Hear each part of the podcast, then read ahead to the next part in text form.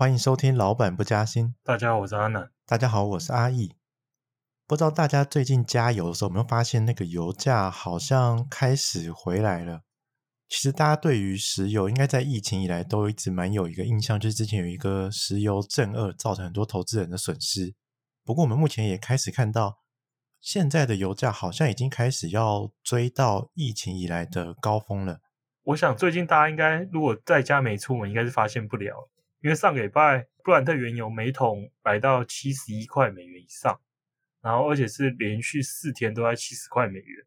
那看起来，我们也认为说油价会继续维持在比较高。那很多人应该会好奇，到底为什么？那先从短期来讲，好，短期的情况就是，我们如果去看一下美国目前的几个原油相关指标，像是它的汽油库存，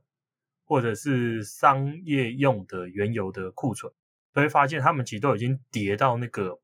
过去同一个时间的一个比较低远。就跌到过去历史平均或是历史平均之下，那你这个反映着其实存量是不太够嘛。那存量不够之外，就是因为大家消费者一般用的是汽油，那汽油是要去从炼油厂从原油提炼而来，就原油然后提炼，提炼变汽油啊，汽油我们再把它拿去开车开掉。那所以我们刚才提了嘛，美国现在是商用的原油，然后汽油的存量都回到历史平均的之下。然后除了这两个之外，它的炼油厂的产能利用率也在持续提高，也是炼油厂开始要尽可能的多把原油提炼成汽油嘛。所以从这些基本面来看的话，就是美国自己本身的原油市场是比较紧绷，就大家需求越变越多。那为什么会在这段时间里面，对于原油跟汽油的使用量变多，其实很合理嘛？因为美国的疫苗施打超快，就符合进度。那大家都预期说，大概会在七月的时候达到群体免疫。那拜登总统的目标是在国庆日，就七月十号，在美国国庆日之前，让成年人完成七十 percent 以上的施打率。那以目前来看的话，这个进度是会达成的，因为照目前来看的话，到大概六月中，美国成年人应该可以打完六十二个 percent。那也就是六月中到七月四号前，还有大概。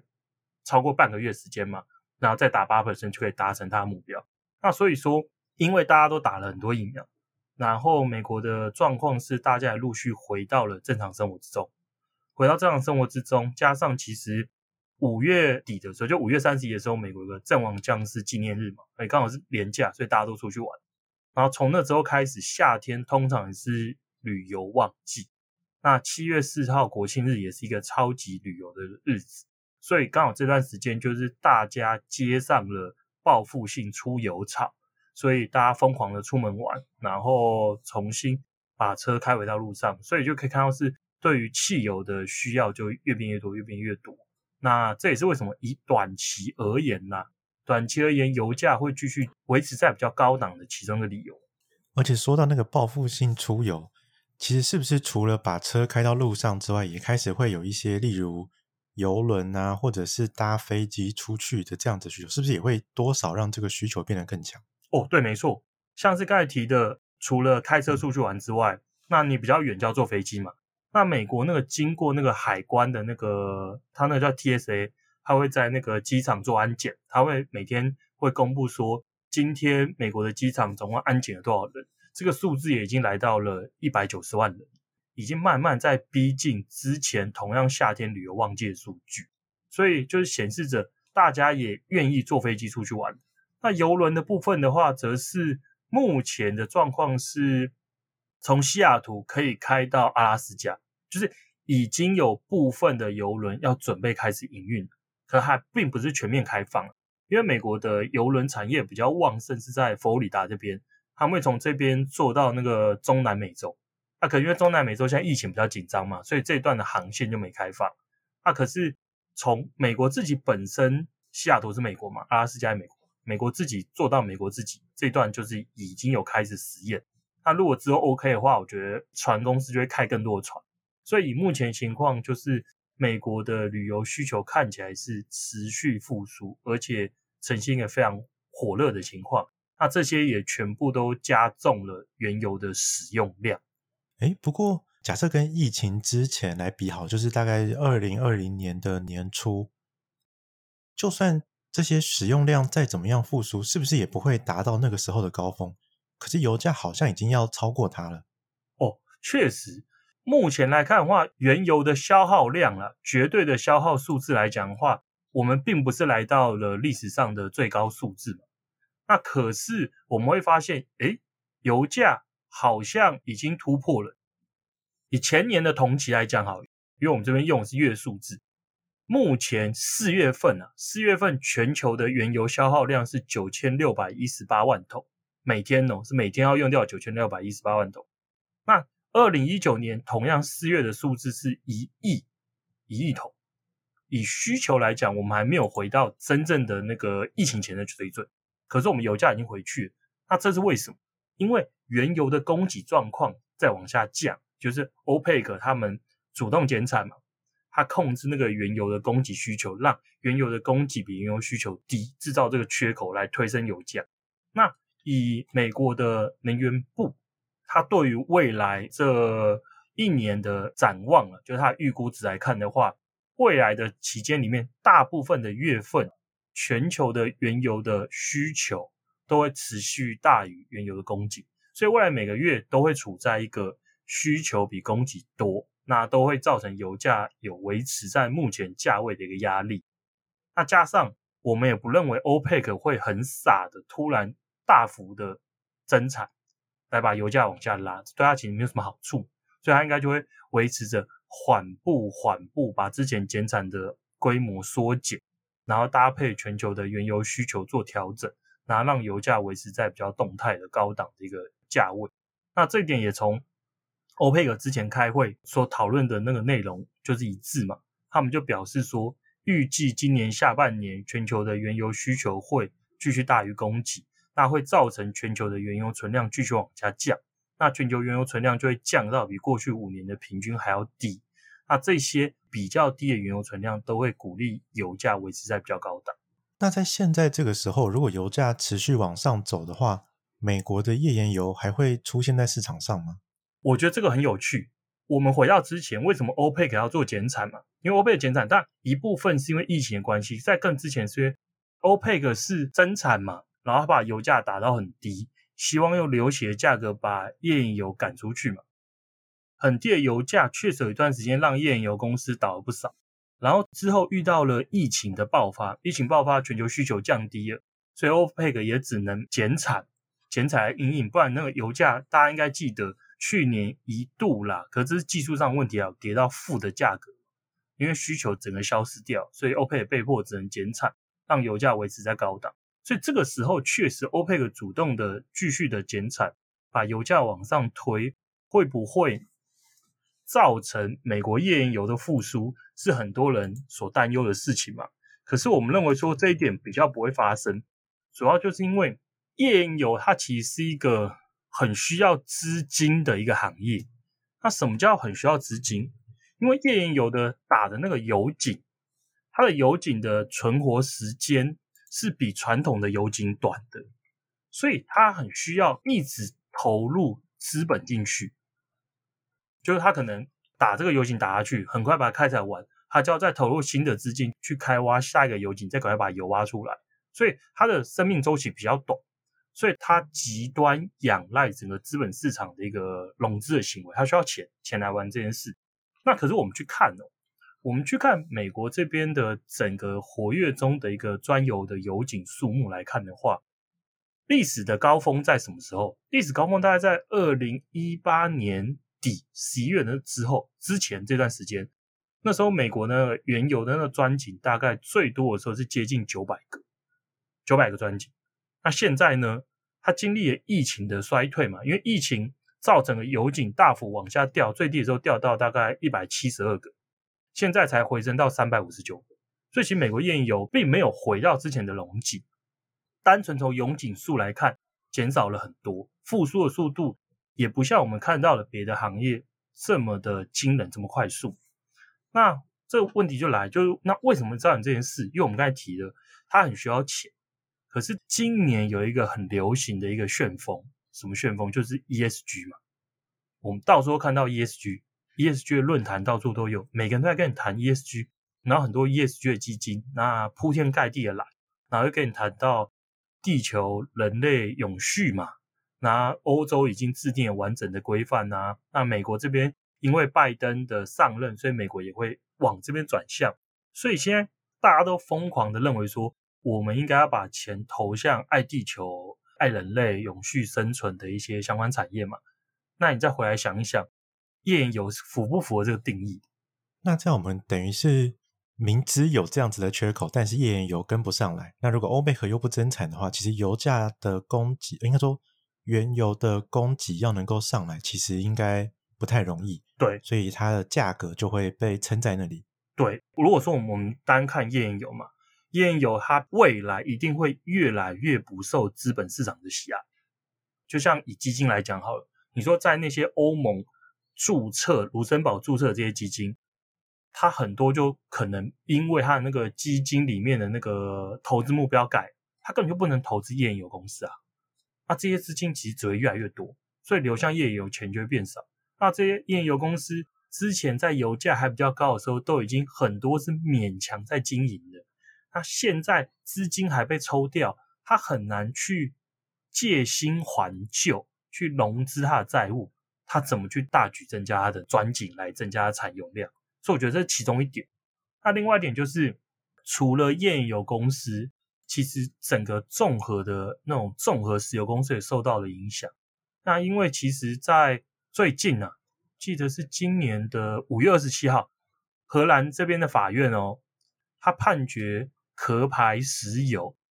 要减少它的碳排放量。他说到二零三零年的时候，要把它的碳排放量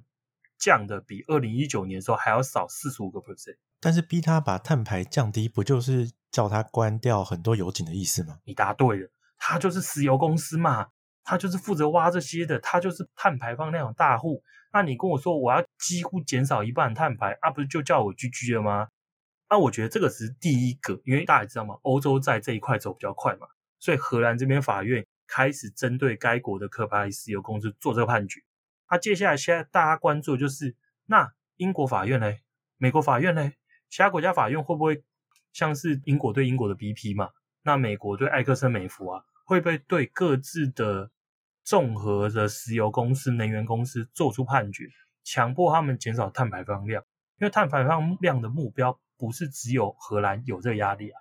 大部分已开发国家都有设定这个减碳排的目标，加上拜登也是积极拥抱这个政策嘛。所以我觉得他们就会对这些能源公司有更大的压力，那这个压力就会造成他们减少对于钻井啊、探勘的投资嘛，因为这划不来啊，所以这就会造成整个原油的供给在未来这几年很难见到大幅增长，因为通常啊，通常景气周期是这样，景气周期就是我们会有景气好跟景气坏嘛，那景气好的时候需求就高，景气坏的时候需求少。那通常在走到经济衰退的时候，就是需求很差嘛，需求很差，造成很多厂商、供给商连带倒闭，因为没需求，所以倒了，倒了很多。那这个时候景气复苏的时候，需求会先起来，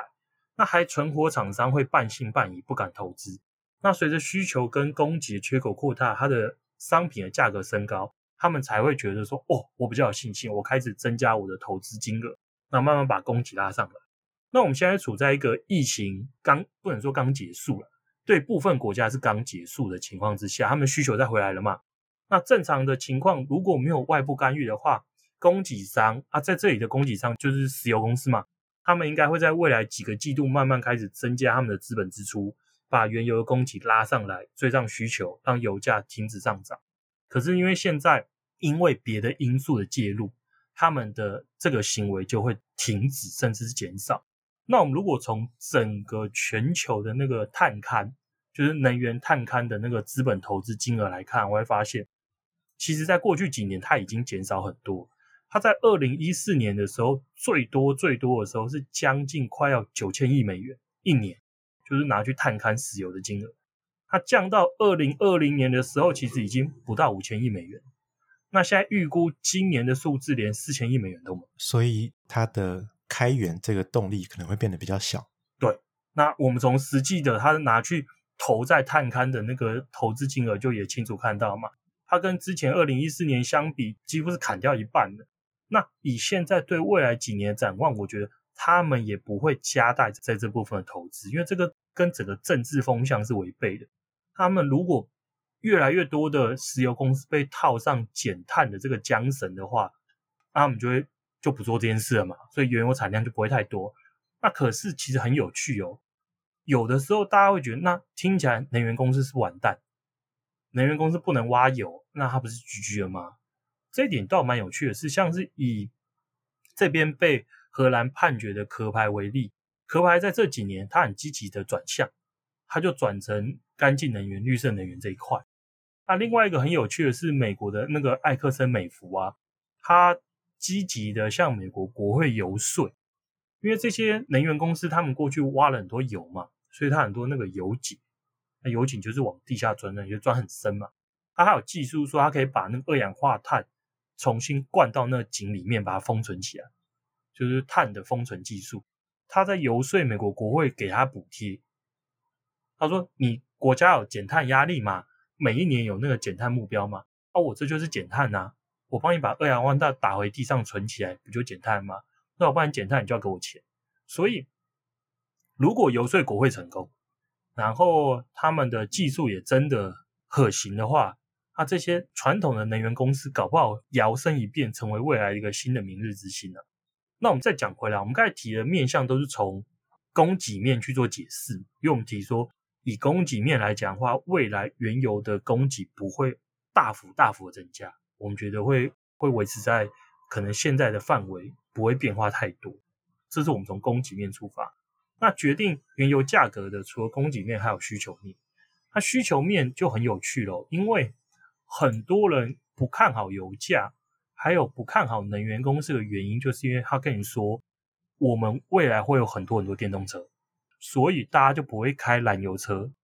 大家不开燃油车，谁要用汽油？所以油价一定会暴跌。像我之前去年下半年的时候，那时候 PTT 很多人在讨论那个投资原油石油公司嘛，啊，就有一个人说，他说石油完蛋了，之后都电动车年代，谁要用石油？他说买了就完蛋。那、可是。我仔细分析给大家听了，就以美国为例，美国一年汽油的消耗六十六 percent 都来自运输，那运输就很多嘛，它的算法是，你不管是你自己开小客车出去也算在这里面，或者是那个卡车司机的卡车啊，就是然后那个反正只要是牵扯到运输的，它都算在这里面，汽油使用六六十六 percent 都被用在这部分，原油的使用。然后剩下的将近三成是那种工业产业用掉的，然后居住啊，就那种房子啊，然后发电大概在六个 percent，所以运输部门如果全部被电动化了，美国的原油使用量会大减，这个论述没有错。就我们如果从那个分类来看，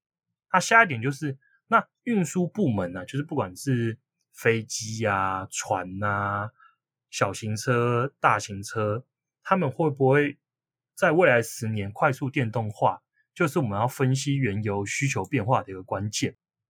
那我们实际去看一下，会发现说，从这份应该是国际能源总署的报告，国际能源总署它每年会针对那个全球电动汽车的展望、未来展望做一份那个预测。它今年的预测结果是这样，他说。最美好的情况啊，嗯，最美好就是很难实现。二零三零年的时候，全部的车辆，就全世界哦，全世界所有的车辆里面，换成电动车的比例是十二个 percent。诶，这样蛮低的。对，就最美好的假设，其实也只有十二个 percent 的车辆会换成电动车，有八十八 percent 的车还是传统的燃油车。所以对原油的需求，我觉得至少以到二零三零年呐、啊，这九年的时间来讲，它的变化速度没有大家想象这么快。所以可以说需求往下掉的力量不会那么强劲。对，我觉得不会这么大。当然，很多人会说嘛，可是我不开电动车，不代表我车不省油啊。就是我可能燃油车，可是更省油的燃油车嘛。可是就算这样，它的冲击一定没有变成电动车这么大。那、很多人的想象中是，可能这十年里面三成四成的车都要变电动车了，它这件事不会发生。那我们刚才提的是它最乐观、最乐观预估十二 percent 嘛？那它另外一个比较中性的预估是七 percent 而已，就是相对蛮低的。对啊，因为我们现在大部分国家只规定的是什么？走比较积极的，像北欧国家是二零二五年禁售燃油车嘛。可是不是说二零二五年我要把我国家全部燃油车淘汰啊？只是从二零二五年开始，你能买到的变成是电动车。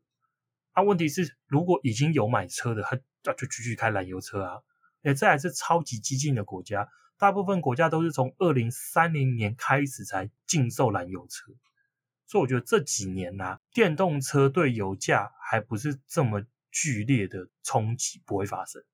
所以这样综合起来，发现，在供给的量不会上来的情况下，需求又不会明显的往下掉，所以其实油价未来的支撑应该是可以预期的。对对，我们觉得对油价不需要太悲观呐、啊。你说它什么再度跌到一桶三十块、四十块美元一桶，我觉得很难。我们刚才提了嘛，因为美国页岩油如果真的被打到很惨，那这世界主导油价的主导权又会回归到欧佩克国家手中。那欧佩克国家啊，因为很多人会说，像沙乌地阿伯他们那个石油的开采成本很低，可很多人忽略它的开采成本。跟它实际希望油价是两件事，因为他们的国家财政大部分是建立在原油价格这件事之上。那大部分 OPEC 的国家，像沙乌地阿拉伯为例，他们要达到财政收支平衡，它的每桶的原油价格是六十五块美元，它低于六十五块美元，它是财政赤字啊，所以他们不太会希望油价真的跌到很低。那他们当然是一边压低开采成本，另一边同时把油价的卖价撑住，这样他们才能够赚更多的利润。对啊，当然他们也不会希望油价突破天际超高嘛，因为突破天际超高啊，这页岩油公司又杀回来，就惨。嗯，好的，那以上就是我们对于最近油价走势的分析。如果大家喜欢的话，欢迎分享给你的朋友。那我们下个礼拜再会，拜拜，拜拜。